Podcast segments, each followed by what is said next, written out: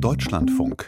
Sport am Samstag. Die verurteilten Täter im FIFA-Korruptionsskandal kommen womöglich doch noch davon, trotz hinreichender Beweise und unmissverständlicher Geständnisse.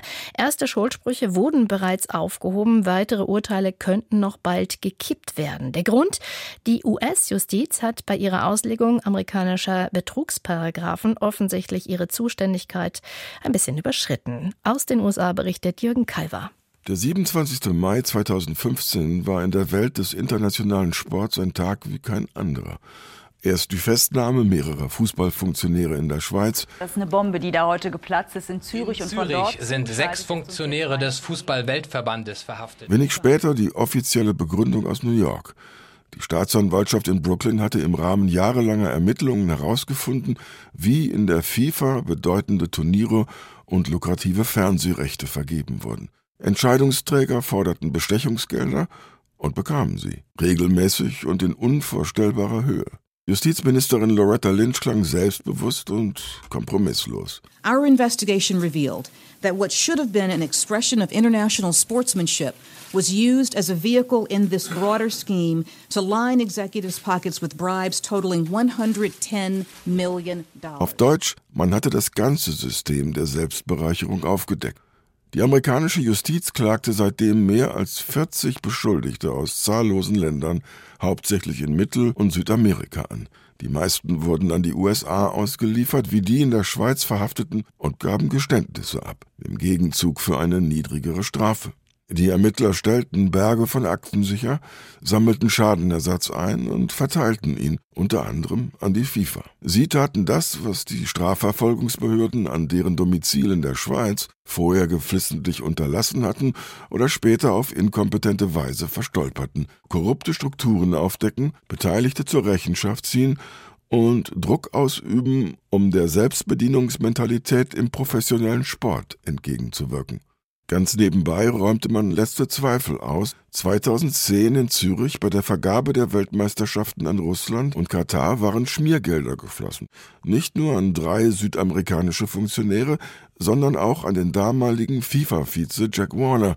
Alle vier saßen im Exekutivkomitee, in dem die Abstimmung stattfand. Warner, so belegte eine Untersuchung der nord- und mittelamerikanischen Konföderation CONCACAF, hatte sich parallel auch als Präsident dieses Verbandes von Trinidad und Tobago aus bereichert. Jack Warner, the archetypal comedy FIFA villain, right? If you were to draw a FIFA villain, he is among that group. Sagt Tariq Panya, Sportreporter der New York Times, der sich seit Jahren mit dem Thema beschäftigt. Er glaubt allerdings, dass Warner, den er den Archetypen des Bösewichts in dieser Komödie nennt, trotzdem davonkommen könnte. Der 81-Jährige kämpft seit neun Jahren gegen seine Auslieferung in die Vereinigten Staaten. Seine Berufung ist in London anhängig, der letzten Instanz der Gerichtsbarkeit für Trinidad. Wahrscheinlich ein Erbe der Kolonialzeit. Wenn ich raten sollte, seine Anwälte werden in diesem Verfahren auf die USA verweisen und sagen, Leute, dort gibt es Urteile, die in der Berufung gekippt wurden. Warum legen wir die Sache nicht auf Eis? Worauf er gegenüber dem Deutschlandfunk anspielt, hatte Panja vor einer Woche in der Times ausführlich erläutert. Überschrift Die FIFA-Urteile sind in Gefahr. Es gibt Fragen, ob die USA zu weit gegangen ist. Der Anlass? Im September erklärte Richterin Pamela Chen in Brooklyn das Urteil gegen zwei Beschuldigte für nichtig.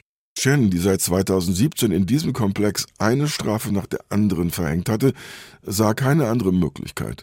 Denn erst im Frühjahr hatte der Supreme Court in Washington in einer anderen Angelegenheit die Verfassungsmäßigkeit des Gesetzes gegen Bestechung im Geschäftsleben extrem eng definiert. Übertragen auf die FIFA-Verfahren gilt seitdem, die USA können Korruption von Nicht-Amerikanern zum Nachteil nicht-amerikanischer Unternehmen oder Organisationen nicht einfach als Verstoß gegen amerikanische Gesetze betrachten. Das wäre, wenn überhaupt, Sache jener Länder, in denen die Bestechung stattfand. Mit dem Problem, viele von denen hatten und haben laxe Korruptionsgesetze. Formal juristisch konsequent, meint Panja, und malt sich die Konsequenzen aus. In ihren Berufungsanträgen argumentieren sie, dass dieselbe Begründung, mit der die ersten Urteile aufgehoben wurden, auch für sie gelten sollte.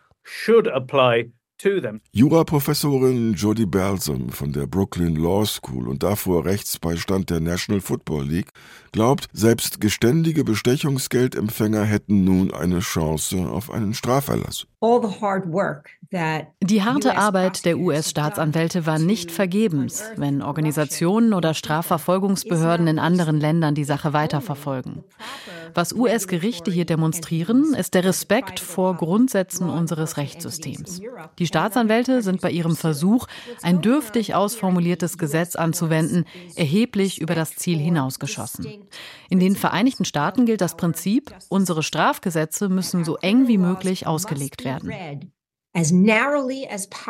Die Staatsanwaltschaft in Brooklyn hat noch nicht das Handtuch geworfen.